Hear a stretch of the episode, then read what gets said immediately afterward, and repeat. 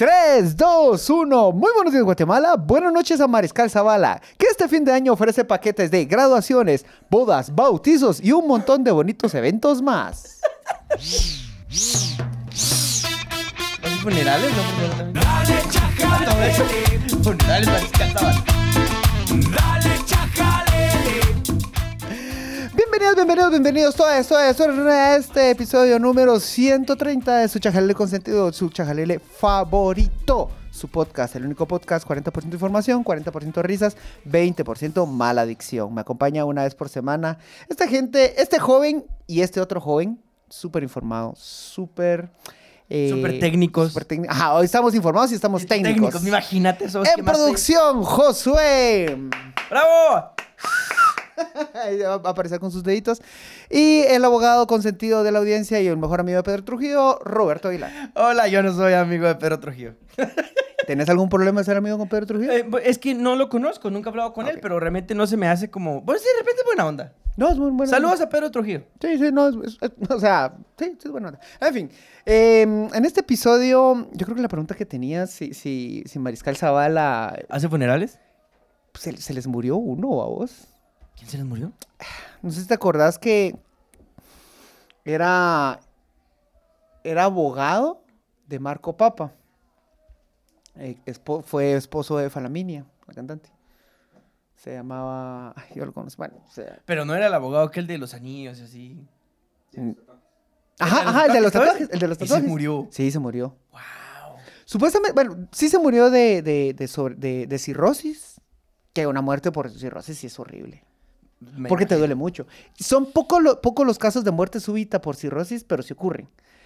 Y digamos que no tenemos certeza de que en Mariscal Zavala hubiera podido tener una, una dieta muy balanceada, libre de, libre de alcohol y, y sustancias, ¿no? Pero, pero si dices Mariscal Zavala, yo, o sea, obviamente no hay ningún tipo de bebida alcohólica No, o eso no pasa. Es Mariscal Zavala, Sí, obviamente. es una no cárcel de, de- de- de alta seguridad con altos estándares.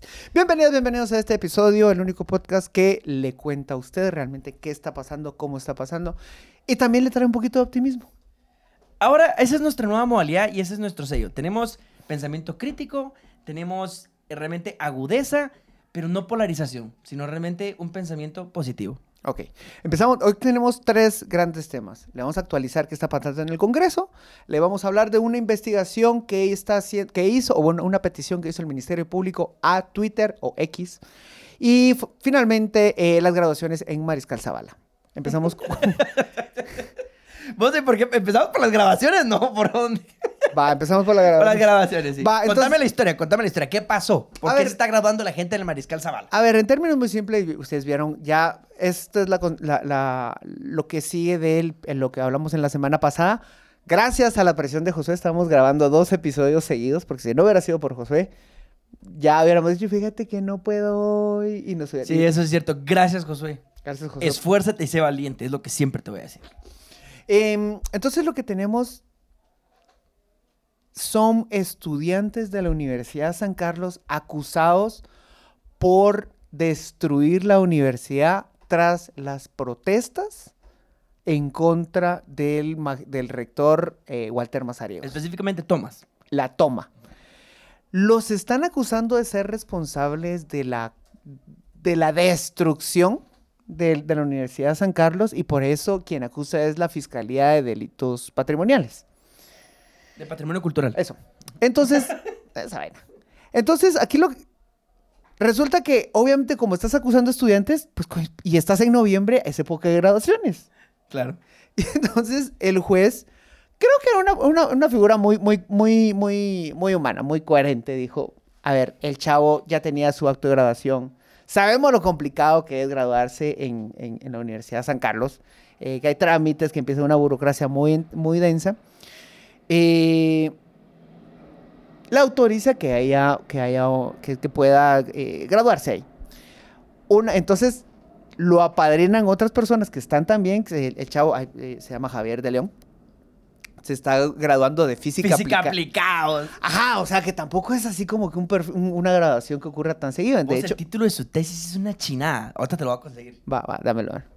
Entonces el chavo le permite la grabación y entonces ya es- hacen el acto, incluso eh, tiene sus padrinos dentro de la cárcel, hacen una, una grabación en Zoom y pues por primera vez, yo creo que es, yo me animaría a decir que es el primer graduado de, de Zoom, de, eh, de graduado de Mariscal Zavala. No sé. O sea, si la, si la cárcel históricamente siempre gradúa criminales, por primera vez está graduando un, Físicos un aplicados. licenciado en físico aplicado, lo cual estamos creando precedentes. Yo solo quiero decirte, imagínate qué, qué tan orgulloso tiene que sentirse la gente de Guatemala. O sea, en los preventivos se gradúan personas de física aplicada. Total. ¿Cuántos países pueden decir eso? Pocos, ninguno. ninguno. Ahora, como bien decía José hace un rato, igual se iba a grabar en línea. no, a ver, no, no, aquí sí quiero hacer un gran disclaimer. Eh, qué horrible debe estar, o sea, que te lleven a la cárcel, eh, toda esa acusación, sobre todo tener eh, la angustia de que te están acusando con absolutamente nada. Cuando, cuando estás al tanto y, te, te unes a la transmisión de, de la audiencia, te das cuenta que, que no tienen absolutamente nada. Es, los acusan por el delito de sedición. Sedición. O sea, ¿Qué es esa? por e- el hecho de, por el hecho de, de acusar, por, por el hecho de manifestar, como ya está protegido en la Constitución, como históricamente ha hecho la Universidad de San Carlos, lo están acusando básicamente eso. Los están acusando de la destrucción del patrimonio. Y para probarlo, Depredación del patrimonio. de- cierto. Y para probarlo ponen, entre otras, por ejemplo, ponen que hay- habían algunas botellas que estuvieron bebiendo en, en la, en la rectoría. Como que si el Una rector, toma. ah, como que si el rector no tiene una botella guardada por ahí. eh, que, que estás difamando al Consejo Superior Universitario. Yo no creo que esas personas tomen. El No lo rector creo. en el pasado, cualquiera, yo no dije, yo no dije Walter, dije un rector. un rector cualquiera, solo por si, si me- también nos quieren venir a traer a nosotros. Entonces, sí, exacto. No ninguno específico. entonces los están acusando de, de- incluso para, ponen en en, el, en el juicio fotos de cómo creció el monte. Y ese es el delito. Pues, no, no, no, a ver, no es el delito, pero es una de las pruebas.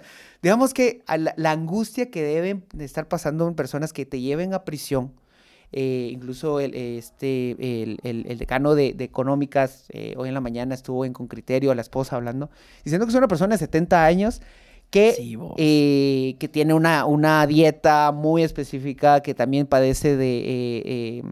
que te cortas y te, y te sangra mucho, ¿cómo se llama eso? Em, algo de emo. Ajá. No de emo, no, no, no. De emo, de, emo- de, de hematología. O sea, que, que escucha panda. o sea, no es una enfermedad, eso es una época. No, entonces aquí lo, lo que realmente, eh, pues, es- a ver, dicho todo eso, son condiciones horribles, no hay certeza de realmente por qué te están acusando. Dicho sea eso, Javier de León va a tener una gran historia en el futuro. eso sí es cierto, vos. Eso sí es cierto. Sí. o sea, Sí, sí, sí, sí. ser, ser- licenciado en física aplicada es un poquito ñoño. Es bastante, pero. que respetamos a los ñoños y aquí los valoramos y quisiéramos ser como ustedes. Quisiéramos eh, ser tan científicos como ustedes. Pero es un poquito ñoño. Es súper ñoño. Pero estuviste grabado en el preventivo. Pero me gra- gradué de... ¿Dónde te graduaste? En la cárcel, En. Mariscal Zavala. O sea, yo por chingar me haría un tatuaje, babos. ah, no, sí, cabal, Y me cabal. tatuaría la fecha La de de, la graduación. No, no, no. Me, me tatuaría el link del Zoom como, con el que me gradué en Mariscal Zavala. yo, yo me tatuaría el, el título de la tesis, vamos, con la que me gradué. O sea, sí, tatuado. Sí, qué, qué rudo, vos. Qué rudo. Realmente la persona que se graduó, respeto. Hashtag respeto. Eso es tener barrio, mira vos. Sí, ajá, eso sí es barrio, no como vos creyendo, queriendo presumir de barrio una, una calle adoquina. Eso no, no es barrio. Mira, antes de que pasemos al siguiente tema, que vamos a pasar al siguiente, ahora estamos más ordenados, gente, solo para que sepan. Eh, la- en el episodio pasado realmente no pudimos explorar una parte de esto, Pancho, y que yo, yo realmente quería platicar. La historia y la tradición de las tomas en el movimiento estudiantil. Muchas personas de la San Carlos realmente sí se manifestaron, o sea, además de que es una atrocidad la persecución que se está dando porque las pruebas y los delitos son demasiado exagerados y las pruebas son muy bajas para lo que se está haciendo, eh, se cuestiona mucho la intromisión a la autonomía universitaria, porque los conflictos políticos estudiantiles, eso tiene, pero décadas de décadas. Es la décadas, esencia de la San Es la Carlos. esencia de la San Carlos, en donde la toma por parte. Es, es como alguien de la estudiantil- Marro comprándose un frappuccino latte en Starbucks. En Starbucks, exacto. Ajá, ajá.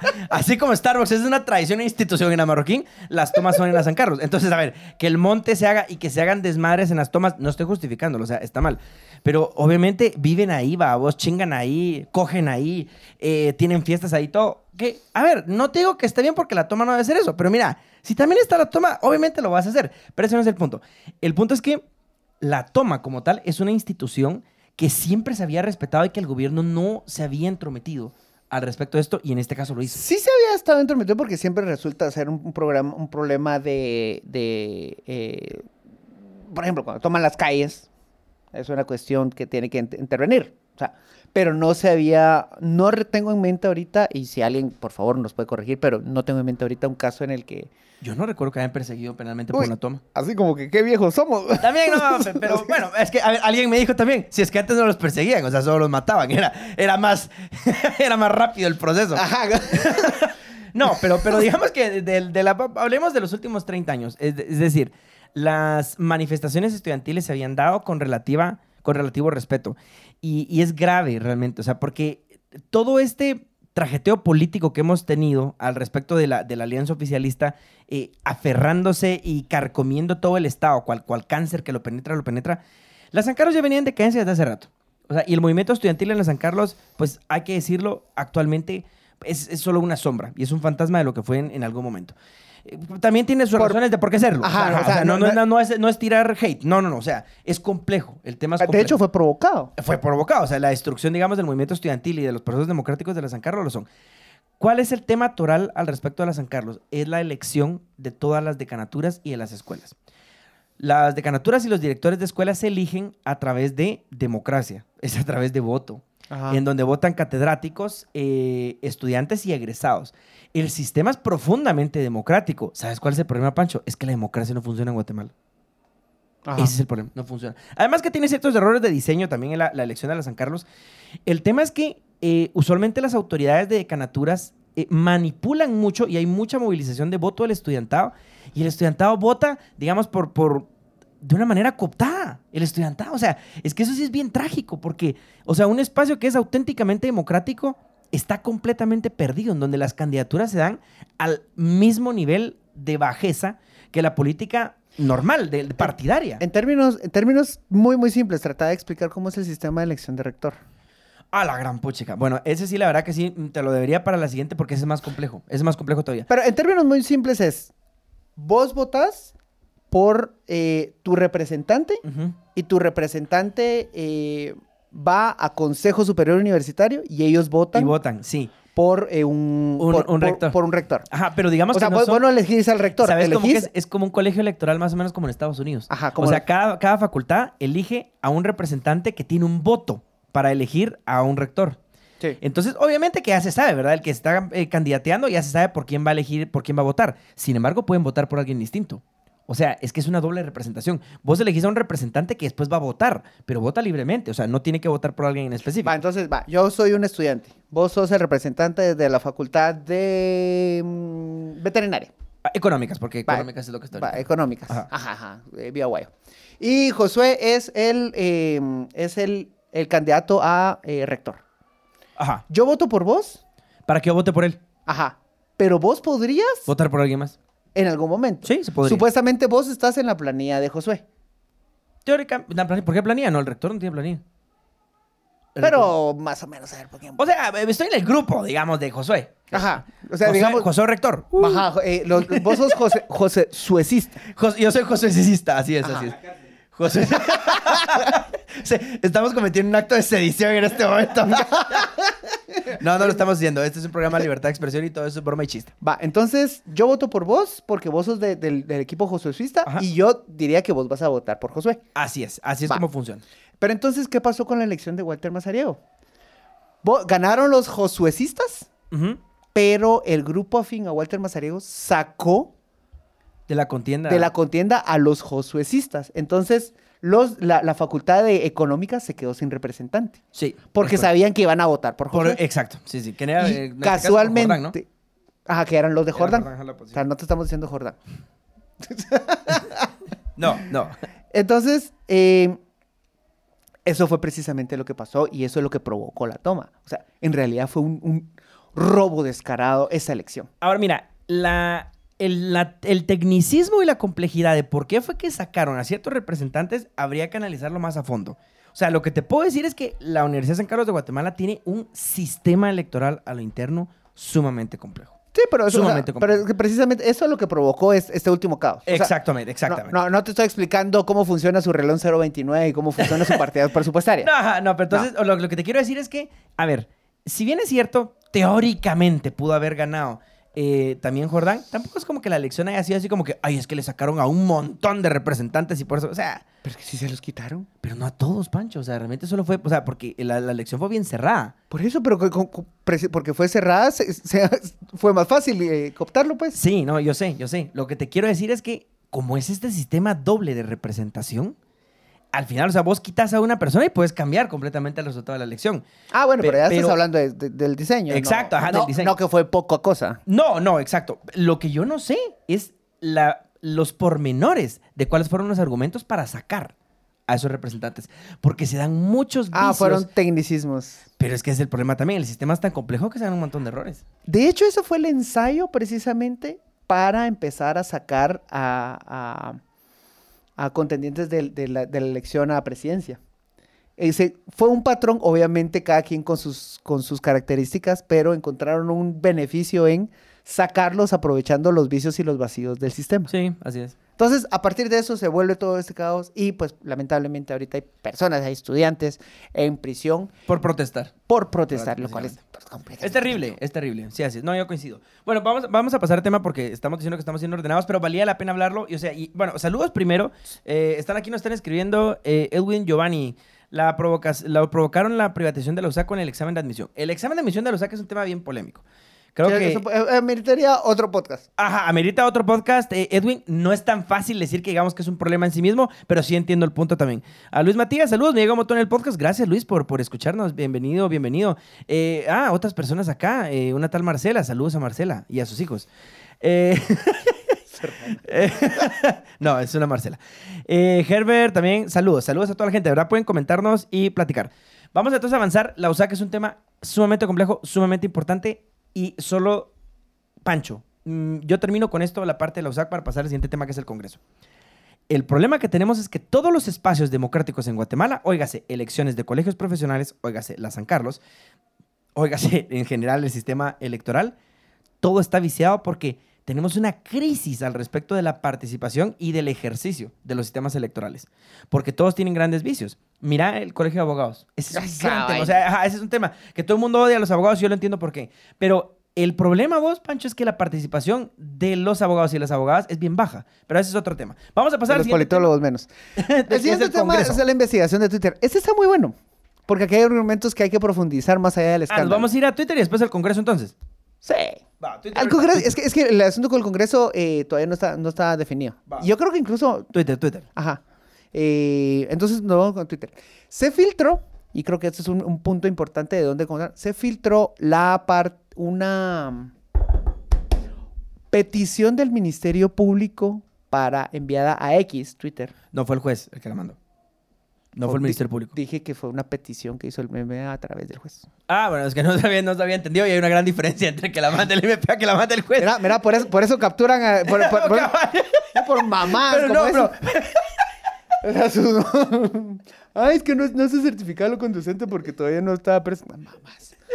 Va, entonces eh, hay una orden que autoriza el juez, una solicitud de, in- de- de información que hizo el Ministerio Público, ¿sí? Sí. autorizada por un juez, para requerir información de la cuenta de usuario La Hora, del diario La. Hora, de prensa comunitaria, La ruda. eh, de Ruda, de Ruda GT, y eh, una periodista, Leslie Sánchez, y de eh, Lucrecia Hernández Mac. Lucrecia Hernández En paz descanse. en paz descanse. Eh, aquí hay un montón de cositas que desenmarañar. Primero voy a partir de un gran punto para, para decir, para, para dejarlo claro. Qué terrible maña esa que están tomando de querer investigar cualquier manifestación de libertad de expresión.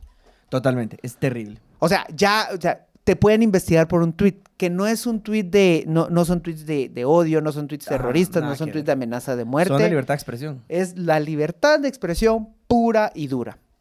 Aclarado eso, es bien estúpido. Es súper estúpido. Eh, pa- pa- Pancho, Pancho, Pancho, ¿en qué se parece el Vaticano al Ministerio Público? En que- Ajá. En que les gusta investigar personas que ya fallecieron. O Otro consejo, otro consejo. había que decirlo, había que decirlo. No, me- me- mis respetos a Lucrecia Hernández, la verdad que en paz descanse y con todo respeto es el chiste. Es que... ay, ya, chao. Aquí no tenemos respeto por nada. Va, entonces, eh, en realidad, entonces ahorita lo, lo- lo que ha- hace... A ver, pregunta muy puntual. ¿Qué pudiera decirle Twitter, X o Elon Musk? Bueno, Elon. Elon Musk revisa y la orden... Oh, who, who is Cur- Curuchiche? He wants some Victor information. Who, who- who is Victor? Oh, my friend Victor Cruz. It's a very nice guy. Em, ¿Qué podría, qué información le podría dar Elon Musk al MP que no tengan ya?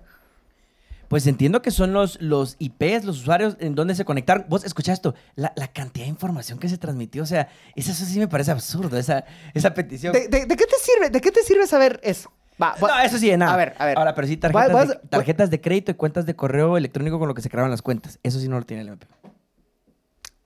A ver, arroba la hora GT. ¿De quién es arroba la hora GT? no sé, eso es lo que quieren ver ellos, vamos. o sea. Eh, no, ya hablando en serio, ¿quién abrió la cuenta? No sabes. ¿Y te sirve de algo? Para la investigación, no sé, es que no sé qué es lo que quieren probar ellos con esto. O sea, Ajá, o sea, a ver, la hora GT es una cuesta institucional.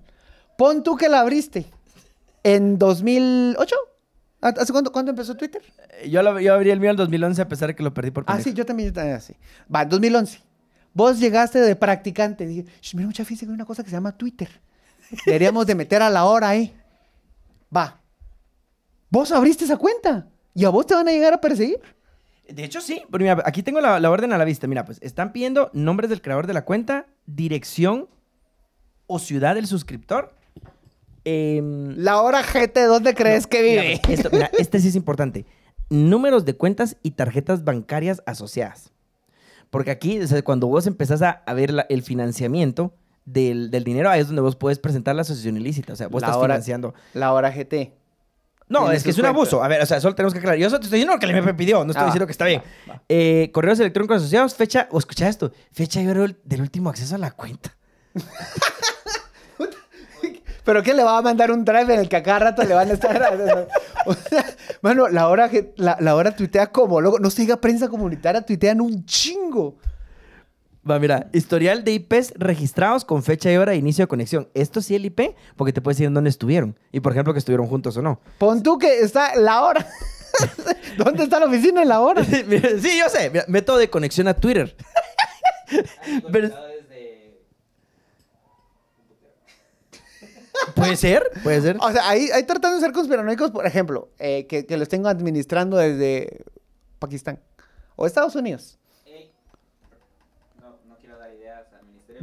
pero ¿Cómo? Engelbert, conectado desde dentro de la cuando estaba tomado. Es un buen Ah. punto. Es un buen punto. Pero, Pero, pero, pero- Gracias, Josué, por colaborar con la investigación del Ministerio Público. pero, Ajá. Va a escuchar cualquier otra información relevante de enrutamiento. Escucha esto. Esto sí me parece a mí eh, realmente malicioso y vamos a hablar un poco de Twitter eh, o ex. Que, que los usuarios descritos previamente no sean notificados de la presente solicitud. Este podcast, como es tan oficioso, como siempre lo caracteriza, se puso a leer las políticas de privacidad de Twitter y de X al respecto de si se pueden pedir información por parte de los gobiernos. Resulta que las políticas de privacidad sí lo establecen. O sea, sí existe todo un parámetro de Twitter para colaborar con las autoridades. Hay algo bien, bien chilero. Por eso hice yo la aclaración de que no fue el Ministerio Público. Solo colaboran con órdenes judiciales. Sí. No de la policía ni de órganos de persecución, solamente con orden judicial. Esto es muy congruente con la Constitución de Guatemala porque toda la correspondencia está protegida constitucionalmente, pero se puede acceder a ella a través de orden judicial. Entonces, digamos que sí hay cierto respaldo. Ahora, Twitter tiene toda una serie de normas y una de ellas, por ejemplo, dice o sea, la posibilidad de que las personas se puedan defender. Y de hecho, Twitter dice que sí notifica cuando piden información, aunque hay ciertas excepciones, cuando hay riesgo, que terrorismo, que explotación sexual, Ajá. cosas muy específicas, que este no es el caso. Obviamente. Evidente. Y es- va, ahí- ahí quiero, quiero sembrar el primer punto. Elon Musk va a decir, "Mm, sí, pues. Vos deja eso. El- creo que el, vos, el, el- el juez está en la lista. Angel. Angel. Sí. Punto. Ajá, sí. Entonces imagínate qué divertido que diga así como que, ah, un juez que está en la lista Angel me está pidiendo información. I wanna, I wanna know who's Victor Cruz. Who's Vic- Oh, for corruption. Oh, it's, it's a Mr. Angel. Mm. Very funny guy. Very, Very very, funny very, guy, very very funny, very funny. No, no, pero, pero la verdad, mira, yo es la primera vez que veo esto. bo. Yo no había visto, probablemente había hecho antes el Ministerio Público, pero yo no había visto de manera pública que se pierda esta información. Y sí trae una discusión bien pertinente porque aquí sí ya trascendemos, Pancho, al tema de la, de la legislación local. O sea, los datos al final, las redes sociales, si te das cuenta, son casi ya como semipúblicas. Obviamente son privadas, pero o sea, si te das cuenta, ya tienen funciones como de un registro público. Porque, o sea, te pueden dar el acceso al, al contenido, a, cómo te conectas y todo. O sea, son cosas que uno no piensa al momento de estar usando las redes sociales, vamos, y todas las barrabasadas que uno dice base. Pero, o sea, sí, pero o sea, la, esen- esencia de un, de un país democrático es que puedes decir esas barrabasadas. así es, eso sí tiene que ser. Siempre y cuando no estás atentando con la vida de, na- de- de alguien, no estás amenazando, no estás revelando información personal, confidencial, lo cual me hace, me hace sentido. ahí. Tiene todo el sentido del mundo. Sí, no, yo creo que las políticas al final, si te das cuenta de Twitter, son buenas. O sea, no mensajes de odio, no, no incitar a, a violencia y no temas de revelar información. O sea, o cuidar de, a, menores de edad. O sea, tiene todo el sentido del mundo las políticas. Realmente, bueno, no me sorprende. Estas empresas son tan grandes que si te das cuenta, o sea, tienen una regulación más avanzada incluso que nuestras propias legislaciones. Ajá, o sea, o sea, o sea, tiene, tiene incluso, a ver, hay, hay gobiernos corporativos que también te autorregulan. O sea, Twitter, Facebook vienen de una era en la que precisamente por todo el caso Trump tuvieron que implementar muchas normas de autorregulación, de, de regular los discursos de odio, la in- infor- desinformación, la Sí. manipulación. O sea, Mark Zuckerberg citaba en el Senado. Los, Sí. ci- los citan en el Senado de Estados Unidos a riesgo de que si mentís, eso es delito. Y ahí sí, o sea, ahí las cosas sí, sí pasan como deben de ser. Por cierto, eh, Silvia Jaramillo está diciendo que sí, este podcast queda grabado. Sí, queda grabado en Spotify, se sube el audio y también en YouTube, en Chajalele Podcast. YouTube. Gracias a Síganos, suscríbanse, campanita para notificaciones y denle en tap tap a la pantalla para darnos likes porque pues, eso funciona y nos ayuda en el algoritmo de alguna razón. Si nos quieren dar rosas y regalos también los apreciamos porque no nos sirven de nada, pero se siente muy bien porque nos da dopamina, dice Josué. Entonces, eh, eh, sí, Silvia, solo para que sepa, por ahí está. Ahí está todo eso. No, pero mira, entonces, Pancho, la verdad que qué valiosa esta información al respecto de cómo las redes, o sea, sí son un registro en donde se puede utilizar para investigación. Porque en estos estados, en donde están siendo tan represivos, sí es un serio problema. Sí es un serio problema. Y yo te lo platicaba a vos, Pancho. Yo creo que en este momento el poder, el verdadero poder, y se lo dejo realmente a la gente. La gente ahorita está obsesionada con la popularidad y con las redes sociales. En este momento el poder es la discreción. El poder es la influencia sin que vos salgas a luz. Eso es poder en esta época. No la popularidad, no estar ahí, que sí en las redes, O y sea, todo, bo- ser trend- No. So- solo para desarmar tu, tu, tu, tu- entender más tu argumento. O sea, vos no decís que las personas poderosas no son las personas visibles, que son famosas y que tienen miedo. Exacto. Somos súper, súper Súper fam- fan poderoso, súper ¿no? poderosos, vos. También tiene un poder. Bueno, avancemos entonces con los temas, Pancho. Esa es la Pero investigación. entonces, entonces, solo para cerrar dos cosas. Eh, ahí hay algo bien extraño y es que la orden de juez la autoriza vein- eh, 20 días después que había fallecido la diputada. Sí. Entonces ahí queda también una duda. Yo lo interpretaba como que el juez no firma lo que no, no lee lo que firma. Otros lo eh, vos lo interpretas como que igual quieren corroborar el, el, eh, la si, si terminó, si, se concre- si, si- si se concretó el, el delito independientemente eh, si está, si va a tener responsabilidad la persona. Lo que en realidad a mí la, la impresión que me da, porque esta solicitud fue de septiembre, Sí. eh, es que le hicieron y que en efecto Twitter los mandó a volar. Porque esto coincide mucho en cuanto. O sea, podría ¿Vos coincidir. crees que ya le llegó a Twitter? Yo no creo que le haya llegado ya a Twitter. No, ya le llegó. A, ver, Twitter, ya, a Twitter. A ver, Yo- a vos ver. ya- pero vos ya sabes que sí ya le llegó. Es que este proceso es bien largo porque se hace a través de un suplicatorio. Tiene que ser a través del Ministerio de Relaciones Exteriores. Bueno, salvo que haya otro proceso que yo no Ah, conozca. bueno, Entonces el Ministerio de. Relaciones Exteriores es el que notifica ya. O sea, no es una notificación de que le mandan un correo electrónico a, a Elon Musk. A, a- a- a la- a las. Lo 13 arroban, lo tre- 1358. no, lo arroban, vamos, de la, la cuenta del MP. Oh, Victor Cruz is required information again. Who's Victor? Ah, Mr. Angel. Mr. Ranger. Bueno, eh, ya para cerrar el último tema, antes de que se vaya gente, ya vamos terminando el episodio. No vamos a hablar mucho de este tema porque Pancho bien dice no está terminado, pero el Congreso de la República sigue siendo un eje político trascendental que sigue siendo, bueno, una porquería al final eh, de, que concentra un montón de cosas, varias cosas. Tenemos hasta el 30 de noviembre para que se apruebe el presupuesto de la Nación y no se ha aprobado. Aprobaron el presupuesto interno del Congreso, pero no el presupuesto general de la Nación. Si no se aprueba, ¿cuál es la consecuencia? Que queda el anterior presupuesto que fue aprobado. Eso significa que el nuevo gobierno tiene, eh, trae un presupuesto como desajustado. Entonces tiene que estar haciendo un montón de transferencias para que funcione. Que aún así es mejor de. Que el que están que tratando el que de están proponer. tratando de poner. Eh, Pancho nos está diciendo que el, el presupuesto que está discutiendo está como muy malo. Quisiera saber las razones técnicas de eso, pero imagino que no las tenés. Eh, no, sí los tengo, pero no los puedo decir. Ah, bueno, no, otra, otra- otra ocasión. Bueno, pero entonces el presupuesto sigue siendo un gran tema. Y, por último, con el Congreso, recuérdense que se está discutiendo el tema del antejuicio en contra de los magistrados del Tribunal Supremo Electoral por el caso del TREP. Del, el TREP es el sistema de transmisión temprana que compró el Tribunal Supremo Electoral. Tem- tem- temprana esa la... eh, que básicamente es un software con el cual se va, con lo que toda la gente miraba las actas en internet y que usted miraba en las redes sociales, que la gente miraba las actas, ese es el TREP. ¿Qué costó cuánto? 150 millones.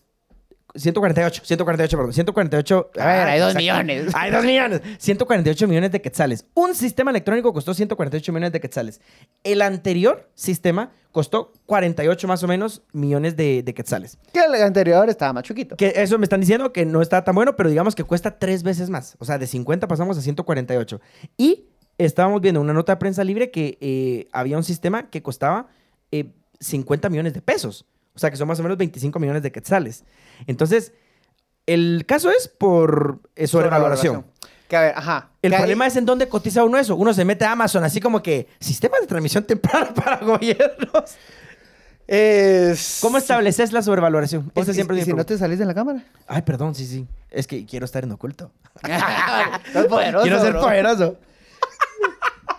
Entonces, bueno, vamos a. a- a- Pero a entonces ahí- vamos a estarlo platicando porque queremos tener más, más información de cómo va a avanzar. Y, y, a ver, en este podcast nos, preocupa- nos preocupamos mucho por darles información lo más ordenado posible también para que ustedes no entren en paranoia. En Instagram alguien me preguntaba, ¿ya hay que emigrar e irnos a la chingada? No. Hoy no. Preguntámoslo otra semana. Eh, pero yo, yo quiero responder. Eh, es que no puede emigrar, estimada persona, aunque quisiera. Ese es el problema. Porque no tienes capacidad adquisitiva. Así que hágale, güey. Porque tus abuelos sobrevaloraron los terrenos y nunca vas a tener propiedades. Bueno, Pachiris, algo que nunca hacemos realmente conclusiones al respecto de este episodio. ¿Qué es para vos lo más relevante de, de información y de formación para la gente que se debe de este episodio? que eh, está abierto Mariscal Zavala para convivios. Es un, ofrece cancha deportiva, eh, habitaciones privadas, eh, agua caliente y, e internet. Y e internet para hacer transmisiones en vivo y para hacer streamings desde la cárcel. Eso es una, eso es una gran conclusión. Alquifiestas. Alquifiestas Mariscal Ajá. Zavala. Búscanos para tus eventos. Bueno, yo concluyo, Pancho, eh, más o menos con lo que dije. Eh, a mí me parece que estamos en una época, yo te estoy hablando mucho como de especie, realmente como civilización, en donde la entrada de las redes sociales, el- bueno, el Internet ya viene hace rato que entró, eso nos vino a cambiar un montón. Las redes sociales están transformando muchísimo todo, o sea, la política. Te das cuenta que las elecciones en esta fue la primera vez que tuvieron más peso que la televisión nacional. Sí, TikTok O fue, sea, fue- eh, TikTok, mandó. TikTok tuvo. Por cierto, síganos en TikTok. denle Carlos, like. Carlos Pina casi es presidente. Que por TikTok. O sea, solo porque se lo lograron gracias, bajar. a, gracias a Manuel Valdizón que se lo bajó, si no. Si no, ajá, si no, él probablemente estaría ahorita. eh, Manuel Valdizón, creo que ya estamos en mano. Bueno, entonces, eh, mi, mi mensaje es el siguiente. Yo sé que las redes sociales son muy bonitas y todo. O sea, y está bien. Solamente creo que nosotros, como especie, como sociedades, estamos en una etapa adolescente Sí. al respecto del uso. Y los algoritmos nos están matando, verdaderamente. O sea, tenés muchos casos de manipulación de elecciones, eh, tenés, eh, tenés discursos exacerbados. A ver, no, estoy, no voy a decir que mi ley ganó en Argentina por las redes sociales, pero, pero, o sea, pero sí tenés que las redes sociales favorecen ese tipo de polarización que no ayuda. Entonces, por eso en este podcast lo estamos tratando de hacer diferente. O sea, aquí no venimos a decir, ah, este es una mierda, ah, este es una mierda, ah, este es un corrupto, este es otro corrupto. No, no, no. Vamos a dar hechos. O sea, simplemente a, a conversar y a decir, bueno, las sociedades son, problemas complejos, pero no son de buenos y malos, sino que realmente son muchas escalas de grises que hay que ir tejiendo.